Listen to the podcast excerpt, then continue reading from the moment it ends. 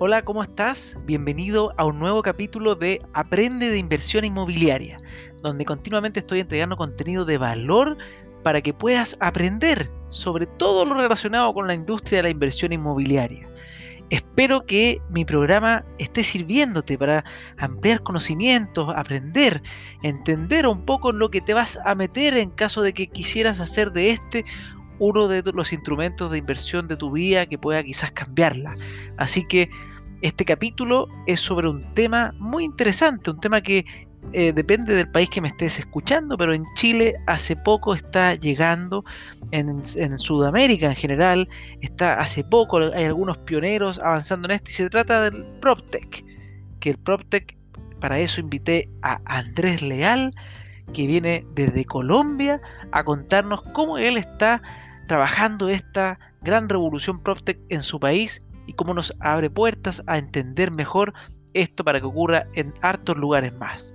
Espero que les guste este capítulo y si les gusta mi podcast, recuerden compartirlo, compartirlo en sus redes sociales. Me haría muy feliz si me pueden etiquetar.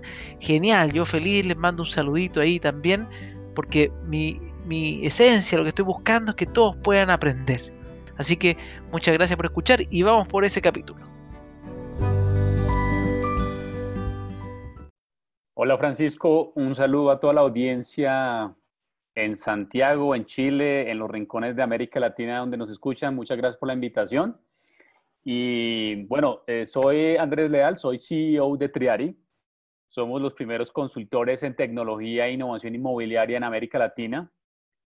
Y venimos de la industria tecnológica con una frustración enorme, con una industria cavernícola, como la llamo yo, una industria rezagada totalmente en adoptar tecnología e innovación y decidimos migrar hacia un modelo de ayudar a las empresas, ayudar a los directivos y a los corporativos en América Latina en entender y voltear su mirada hacia una cultura digital.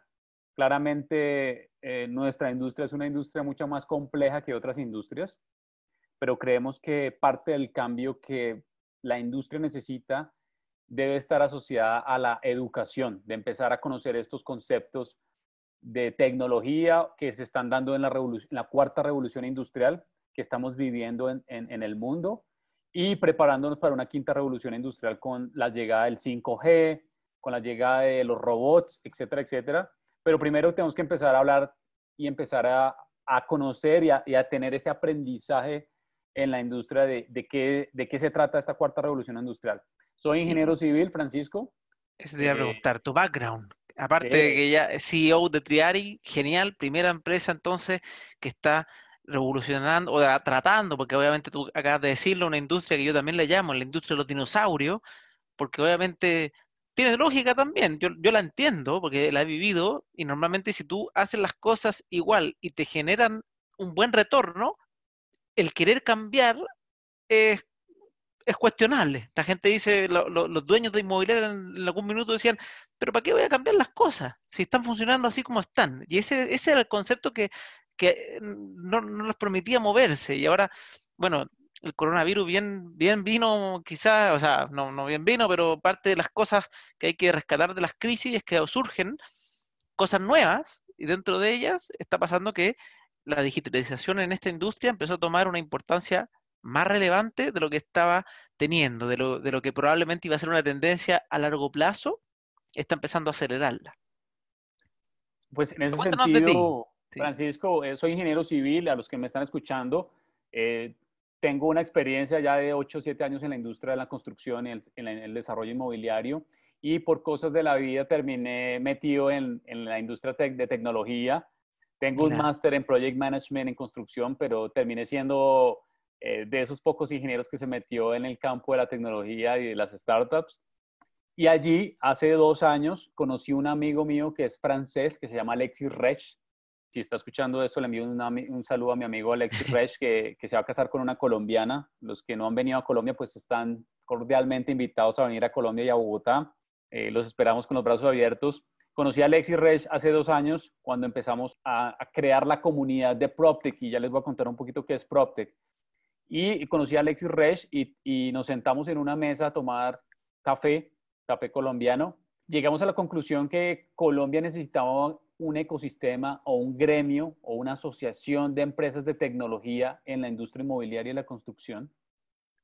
Allí en esa primera conversación que tuvimos con Alexi fue muy emocionante porque realmente él desde su visión eh, europea, a diferencia de la típica visión del latino que siempre es envidioso porque el otro sale, porque el otro no sale, él venía con una visión europea de, crecer, de, de, colaborar, de participar, de generar una propuesta de valor en América Latina y en particular en Colombia, pues decidimos comenzar a crear la comunidad en Colombia de una comunidad de, emprendedores de tecnología que están cambiando la industria del real estate y la construcción y creamos Colombia PropTech. Soy uno de los fundadores de Colombia PropTech. Me emociona poder contar esta historia porque parte de la visión que tenemos en Colombia y es parte de mi visión que quiero llevar a América Latina es poder crear esos ecosistemas de tecnología en México, en Brasil, en Chile, en Ecuador, en Perú, en Argentina y lograr crear un hub regional de tecnología, ¿no? Donde podamos exportar el talento, donde podamos exportar las tecnologías, los modelos de negocio sin, sin tener miedo del otro mundo, porque es que eh, lastimosamente el latino es muy creativo, pero también es muy miedoso de llegar a otros mercados, al mercado norteamericano, el mercado asiático, el europeo, pero creo que tenemos el talento suficiente y las capacidades suficientes de, de exportar ese talento, exportar esos modelos de negocio en el sector inmobiliario y la construcción a otros países. Sé que lo hay en, también en Chile, lo hay en Perú.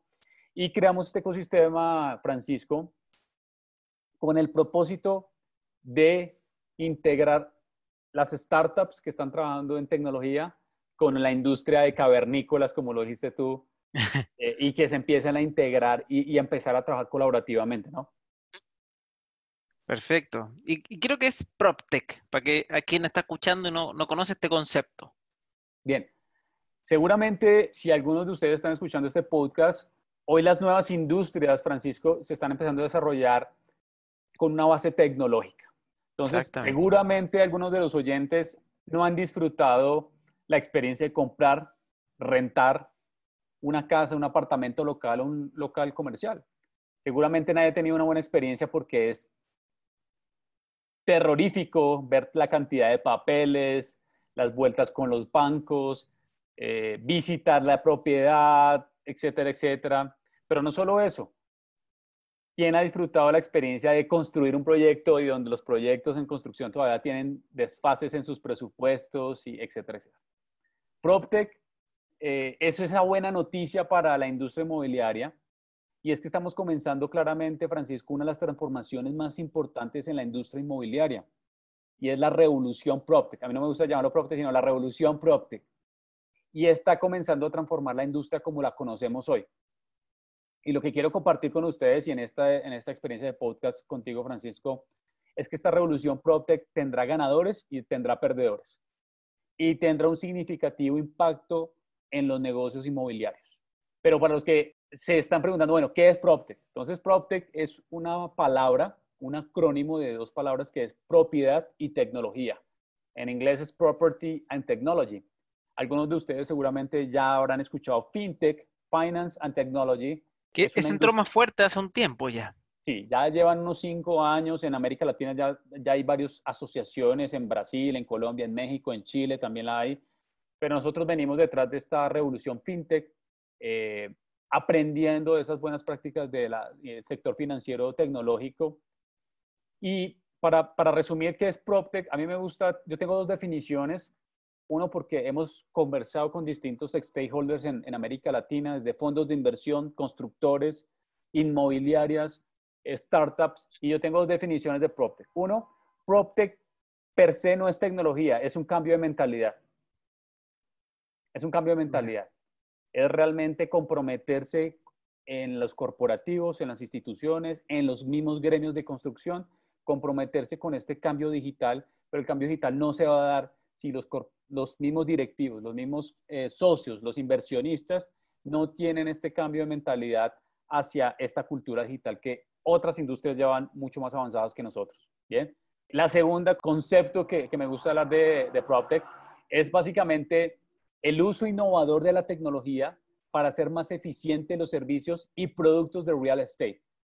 Y como dije anteriormente, esta uso de la innovación y de la tecnología pues va a volver y está transformando hoy la industria como la conocemos. Mira qué interesante. Y tienes como quizás para una persona que ya me entiendo, tecnología, con, con propiedades, perfecto.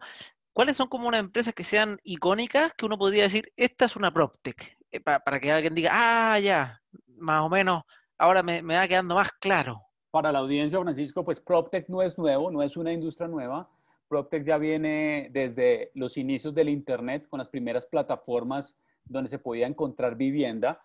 Una de esas plataformas, por ejemplo, en los Estados Unidos, que muchos de ustedes de pronto conocen, es Zillow, con Z. Muy conocida, sí. Zillow, correcto. Recientemente, en los últimos 10 años, han venido creciendo nuevas startups de tecnología. Una de ellas es Airbnb.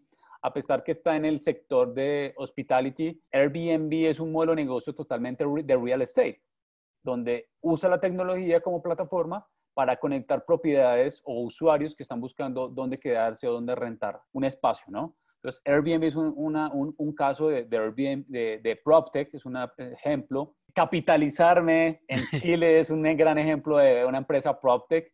En Colombia también tenemos distintos startups como Avi, que es una empresa que compra casas en tres días o en una semana y la vende en los próximos meses usando datos, usando Big Data para contextualizar a la audiencia.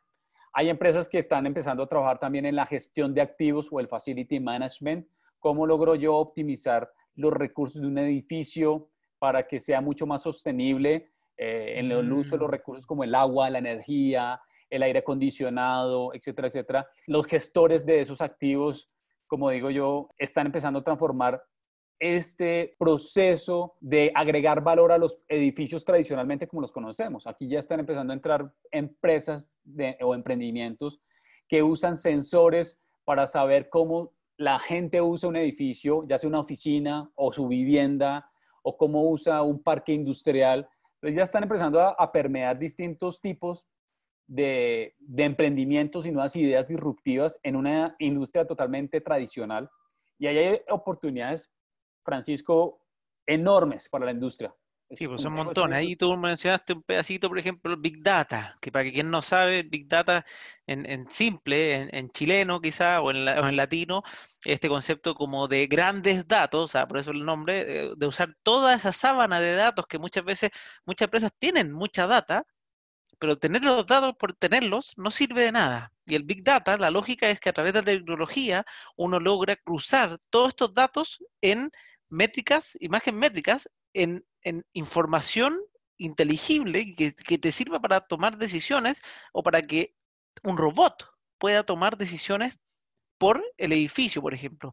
Desde tonteras así, desde que el ascensor entienda que si siempre lo llaman en los pisos del medio, los asesores se mantengan en pisos del medio, por ejemplo, porque usó la, la, data de cuántas veces tocan los botones, cuáles son los pisos que más tocan, y el ascensor trata de estar entre esos pisos para eficientar la energía que ocupa. Por ejemplo, ese es un ejemplo bien así pequeñito de lo que estoy de lo que estoy mencionando, pero esto es una área solamente de todo lo que abarca PropTech. Pero PropTech es, es un abanico que tiene muchos tipos de tecnologías diferentes aplicadas en el mundo del real estate. Entonces, Big Data es uno de ellos, que es el mundo de los datos, pero hay un montón de cosas más, como la inteligencia artificial, cómo, hacer que uno parametrice la tecnología, lo que uno ocupe, logre encontrar en las personas patrones para que le entregarle, por ejemplo, en, la venta, llegar de mejor manera al cliente potencial que haga un fit con lo que uno está ofreciendo y lo encuentre a través de estos medios tecnológicos. Entonces, ahí tratando de tomar las palabras de Andrés, que está armando ahí el, concepto PropTech, eh, más que armando, porque el concepto existe, sino que traer la bandera, al final tú estás haciendo como este hombre de la antorcha, este hombre que abre un camino, el, el Cristóbal Colón, ¿ah? de, que tuvo que llegar sin saber a dónde iba, llegar a una industria que no sabe eh, para dónde va en este sentido, y decir, yo aquí quiero llevar esto en Latinoamérica que eh, pareciera ser que en Europa, en Estados Unidos ya lo tienen bastante avanzado. Yo sé que el PropTech en, en, Reino Unido es muy fuerte. Se habla del, del PropTech 3.0, creo, y nosotros vamos como en el 1 entrando. Sí.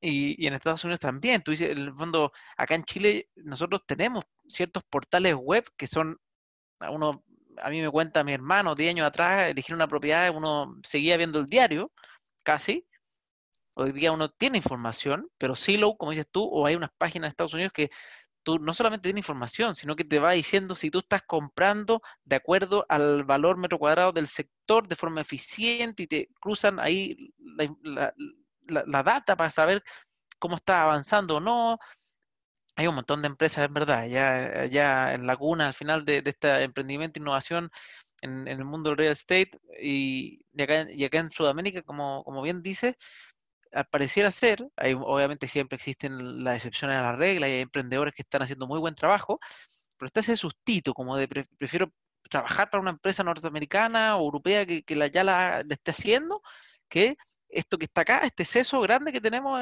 acá, que todos tienen en verdad, desarrollarlo y convertirlo en un negocio que funcione. Y ahí tú estás haciendo algo súper interesante. Yo, yo escuché la entrevista que le hiciste a, Gabriel Cid de capitalizarme.com, me gustó mucho, y desde ahí que ya estoy siguiendo Triari, porque no lo conocía anteriormente, ahora, ahora sí, y, veo que están buscando empujar esto, empujar esto, y, son... Ah, eh, muy bueno. Parte de, de, crear el ecosistema en Colombia, Francisco, y y, me gusta resaltar este punto con amigos míos en, en, América Latina y con varios empresarios, es el potencial que hay al desarrollar un ecosistema regional nos permite a nosotros como industria poder competir y no quedarnos rezagados frente al mercado asiático, el mercado europeo, el mercado norteamericano. ¿Qué permite eso? Traer la mirada de los fondos de inversión, traer la mirada de, de estos inversionistas que están buscando emprendimientos el próximo Uber inmobiliario o el próximo Airbnb inmobiliario con distintas eh, características, pero creo que el potencial que tiene América Latina es enorme y por eso nosotros en Colombia quedamos finalistas en Nueva York el año pasado. Francisco, pues es una noticia que a mí me gusta contarla porque hace parte del proceso que hemos desarrollado con la comunidad en Colombia de integrar a la industria tradicional y a los emprendedores y en noviembre nos sorprendimos porque quedamos finalistas compitiendo contra UK, como lo acabas de decir, que es una asociación muy fuerte, llevan cinco años, ya estarán trabajando con el gobierno en temas de regulación. Lo mismo el, la, la, comunidad o el ecosistema en Holanda, que también es muy fuerte en Europa, el ecosistema holandés, el, el ecosistema español también tiene startups muy fuertes hoy en PropTech y en, y en Construction Tech, en Contech. No, no, no, lo hemos tocado, pero... Pero existe, está también. Existe, está ahí a la, a la par con PropTech quedamos finalistas y, y, me traje una emoción enorme, Francisco, porque me di cuenta que en América Latina sí podemos y uno de mis, de mis mensajes que, que me gusta compartir con mis amigos, con mis amigos empresarios, emprendedores, con los inversionistas es, en América Latina, que en América Latina tenemos que dejar a un lado el pasado, tenemos que dejar a un lado las ideologías, tenemos que dejar a un lado lo que nos han enseñado, tenemos que dejar a un lado esas creencias de, de pobreza que nos han dejado, de corrupción y América Latina tiene que empezar a obsesionarse por el futuro.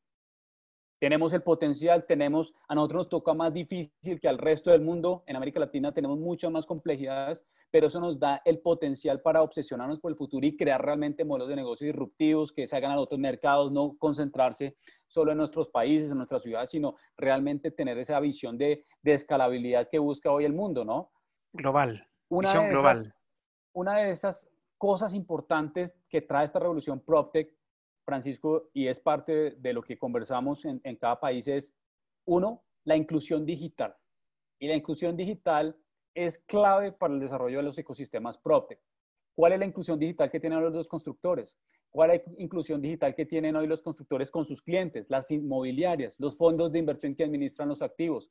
¿Cuál es esa inclusión digital que está pensando en el usuario y no en el negocio per se? Y lo siguiente es la cultura. ¿Cómo se están organizando hoy las, eh, como dije anteriormente, estos negocios inmobiliarios para el futuro? Hay que entrar claramente a, crear estrategias dentro de las organizaciones, dentro de los corporativos, dentro de las startups. En ese, en ese sentido, lograr desarrollar una cultura digital. No puede ser que yo como directivo de una empresa o un corporativo le esté exigiendo una transformación digital a mi compañía o a mi empresa cuando yo ni siquiera sé usar WhatsApp. ocurre, ¿eh? Ocurre bastante ese tipo de situaciones. Entonces, no puedo exigirle yo a una empresa que, que se vuelva, eh, que se volque a la transformación digital cuando los corporativos o los directivos o los dueños o los inversionistas no están en la misma mentalidad o en el mindset. Entonces, allí son dos de las cosas importantes que trae esta revolución PropTech. Y claramente allí se integra un papel muy importante que es el talento, Francisco, y me gusta hablar mucho de esto porque uno de los grandes vacíos que encontramos en Colombia creando la asociación y el, gremio es el talento. Hoy los ingenieros civiles, los arquitectos y los ingenieros industriales de las universidades en América Latina, por, no quiero hablar del mundo, en América Latina no saben qué es fintech, no saben qué es proptech, no saben qué es contech, no saben qué es legaltech un abogado, hoy un abogado que no sepa qué es Legal Tech saliendo de, su pregrado, se, va a enfrentar a un mundo totalmente, o una industrias, o industrias totalmente transformadas digitalmente. Y allí la, la, la, barrera que tenemos, y es un mensaje que me gusta dejar, es, Francisco, tenemos que trabajar con la academia, tenemos que trabajar con los gremios que ya están en, en Chile, en Colombia, en Perú, con los gremios, y empezar realmente a permear en esa eh, como dije anteriormente, en esa inclusión digital. La inclusión digital no puede ser solo la industria, la inclusión digital también es el, la gente que viene detrás de nosotros. Yo soy ingeniero civil, nunca nadie me habló de, tecnología, pero terminé en este tema. Y hoy uno de los papeles fundamentales que, que, que trabajamos en Triari es el tema del aprendizaje, de cómo empezamos a educar a los directivos. A mí no me interesa que un directivo sea experto en Machine Learning o en Big Data pero sí me interesa que un directivo sea cuál, es el potencial de estas herramientas o estas tecnologías y cómo pueden realmente generar valor en su negocio, en sus utilidades, rentabilidades, en, el, en el cliente per se. Para eso nos interesa. Ok, ahí diste en un punto también para entender por qué es tan importante esto en el mundo de, de la inversión inmobiliaria también.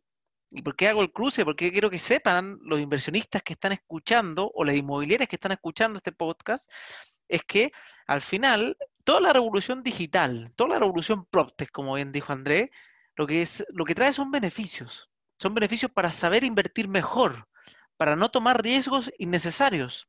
A mayor información, a mayor tecnología, al final a ocupar los servicios que se crean cuando hay revoluciones de cualquier tipo, revoluciones industriales, por ejemplo, ¿qué se hacía? Se cambiaban, no sé, los caballos por unos tractores y podía hacer mucha más comida y al final había economías de escala, comida más económica para todos. En el caso de la revolución digital en el mundo inmobiliario, va a ayudar a que primero que todo una constructora y una inmobiliaria pueda mejorar tanto su calidad, su construcción, todo lo que está haciendo, porque hay mucho manual eso, mucha habilidad manual y depende de la constructora y su expertise y experiencia antigua, más que cosas que estén demostradas por tecnología que, y que sean, que no, no, se va a usar la palabra nunca, pero que falle lo menos posible, no depende del tipo que, más ah, que yo soy bueno porque mire, llevo 10 años haciéndolo, sino que no, compadre, a ver, la tecnología dice que esto está bueno, está, cumple con, con lo que se tiene que cumplir. Eso por un lado, y el inversionista poder elegir y tomar decisiones con, eh, con no solo data, pero es a conciencia de que está tomando una oportunidad, una oportunidad que no solamente te lo dice el que está al frente, que tú le crees porque quizás tiene años también de experiencia, sino que, oye, esto es una oportunidad porque mira, bajo todos los parámetros, bajo la empresa que demuestra a través de ya sea Big Data, ya sea Machine Learning y todas estas cosas que logran hacer que uno entienda mejor y, funcione mejor, es que tú vas a tener al final una mejor calidad de vida, una mejor inversión, vas a dormir más tranquilo. Y con eso yo quiero terminar el mensaje, porque si no se nos va a hacer el tiempo largo. Pero Andrés, oye, qué genial lo que estás haciendo, a mí me encanta, me gusta mucho el mundo PropTech, te, debo develar que a mí me invitaron a formar parte del primer, la primera agrupación de PropTech Chile. Justo nos tocó este estallido social y todo lo que uno, no sé si afuera lo han visto, pero acá en Chile nos tocó un, un periodo duro y después vino el COVID. Entonces, como que dejamos de vernos, pero, pero algo que está acá y yo quiero ser parte eh, somos como empresa, pero quiero ser parte, o sea, nos estamos metiendo a full en este tema, porque creemos que para allá va, o sea, más que creemos, para allá va. No hay, algo, no hay mucho que creer acá. Sí, para allá va. Eh, para allá va, y como dije anteriormente, Francisco, para cerrar un poco la, la, la, conclusión de esta charla, y gracias por la invitación otra vez. Los negocios inmobiliarios que hoy conocíamos están cambiando. La estructura de estos nuevos gerentes directivos, arquitectos, ingenieros que están participando en estos nuevos modelos de negocio son totalmente diferentes a los que hoy conocemos. Y ese es el futuro de la industria. Pero aquí se van a empezar a integrar nuevos talentos, diseñadores, programadores, pensadores creativos, músicos. O sea, hoy Caterra, que es una de las empresas de construcción y, y PropTech más importantes del mundo, Caterra, acaba de contratar gente que ni siquiera uno se imagina. Acaba de contratar a uno de los VPs de Apple en una empresa de construcción. Imagínate. Un constructor dice, ¿cómo es que una en- construcción, cómo una empresa de construcción eh, trae a alguien de Apple? Sí, la industria está cambiando y estar, no estar preparado, y es una frase que me gusta, con la que me gusta cerrar y, y me gusta hablarla con mis amigos empresarios, Francisco, y es que no estar preparado para el futuro hoy es Mm. un problema. Eso es así. Eso es un, No es un estar dato, de hecho. para el futuro hoy es un problema. Y no importa cuánto tiempo lleves en la industria, no importa cuánto tiempo lleves invirtiendo, no importa si, has, si, si tal vez tu negocio ha funcionado los últimos 30, 40 años así, no estar preparado hoy para ese cambio te va a traer consecuencias y la velocidad con la que evoluciona la tecnología y la innovación, ni siquiera yo puedo mapearla. No, es muy, es muy rápido. Sí, bueno, Es- hay todos estos casos, al que no me está viendo, eh, hago con la mano así como cuando hago muchos. Hay muchos, muchos casos de empresas que creyeron estar sólidas porque llevaban años en lo suyo, pero después aparece la revolución y de repente la, la- la importancia de estas revoluciones tecnológicas es que son de evolución acelerada y es como exponencial, parte parte, parte, y de repente tú no sabes, ya, ya, ya creció el por 2, por 4, por 6, por, por 100 y te quedaste abajo. Total, Subirse total, después total. es mucho más complejo. De acuerdo, de acuerdo. Nada, la invitación es a, a pensar diferente, a comprometerse con este cambio. Entre él estamos ayudando a distintas eh, empresas en América Latina, en Panamá, en México, en Colombia. Esperamos tener la oportunidad de, conversar y poder generar relaciones con empresas que, estén buscando este cambio. Uno, aterrizando realmente el modelo de negocio. Dos, eh, reduciendo el riesgo asociado a las inversiones que van a hacer estas empresas en digital. Eh, cuando nos metemos en tecnología tenemos que tener muy claro que las cosas hay que testearlas, hay que salir con prototipos, ver cómo responde el mercado. Uno no tiene la varita mágica. Muchas empresas creen que implementando una herramienta o software van a salir de su problema de liquidez. Esto no ocurre así. Y el mejor, ejemplo que me gusta contarle a mis amigos empresarios es Amazon lleva invirtiendo cash flow en, en, en rojo los últimos 15 años y hasta ahorita estaba viendo los dividendos de esa inversión enorme en tecnología y hoy es un gurú o es un monopolio, me atrevo a decir, en, en la industria del e-commerce y es muy difícil entrar a competir hoy con Amazon. No sabemos si empieza a, a, venir un desarrollador inmobiliario de la China. Al final, esta industria no siente muchas amenazas, pero creo que ahorita que las startups están recibiendo capitales, Francisco, capitales de fondos de inversión muy robustos, van a empezar a cambiar y permear la, la industria y allí, como dije anteriormente, eh, es un problema no estar preparados para el futuro. Exactamente. Bueno, Andrés, muchas gracias por aceptar mi invitación. Estuve, lo pasé muy bien conversando porque es un tema que a mí me gusta mucho, así que espero que a quien no conozca el mundo PropTech, esto haya sido una pequeña pincelada. Y nada, Andrés, te pasaste. No, pues he esperado que nos sigamos pasando en el siguiente episodio, podamos seguir conversando. Eh, los invito a, a, a, buscarme en LinkedIn, los que quieran conversar en LinkedIn, claramente estamos abiertos a conversar con, con ustedes, los que estén escuchando este podcast. Eh, ¿Dónde te pueden ubicar? Me pueden encontrar en Andrés Leal, en, uh, en LinkedIn. Seguramente si colocan la slash, hashtag PropTech me van a encontrar. Buenísimo. Eh, Andrés Leal PropTech. Y en Twitter me pueden encontrar como Andrés Leal 7.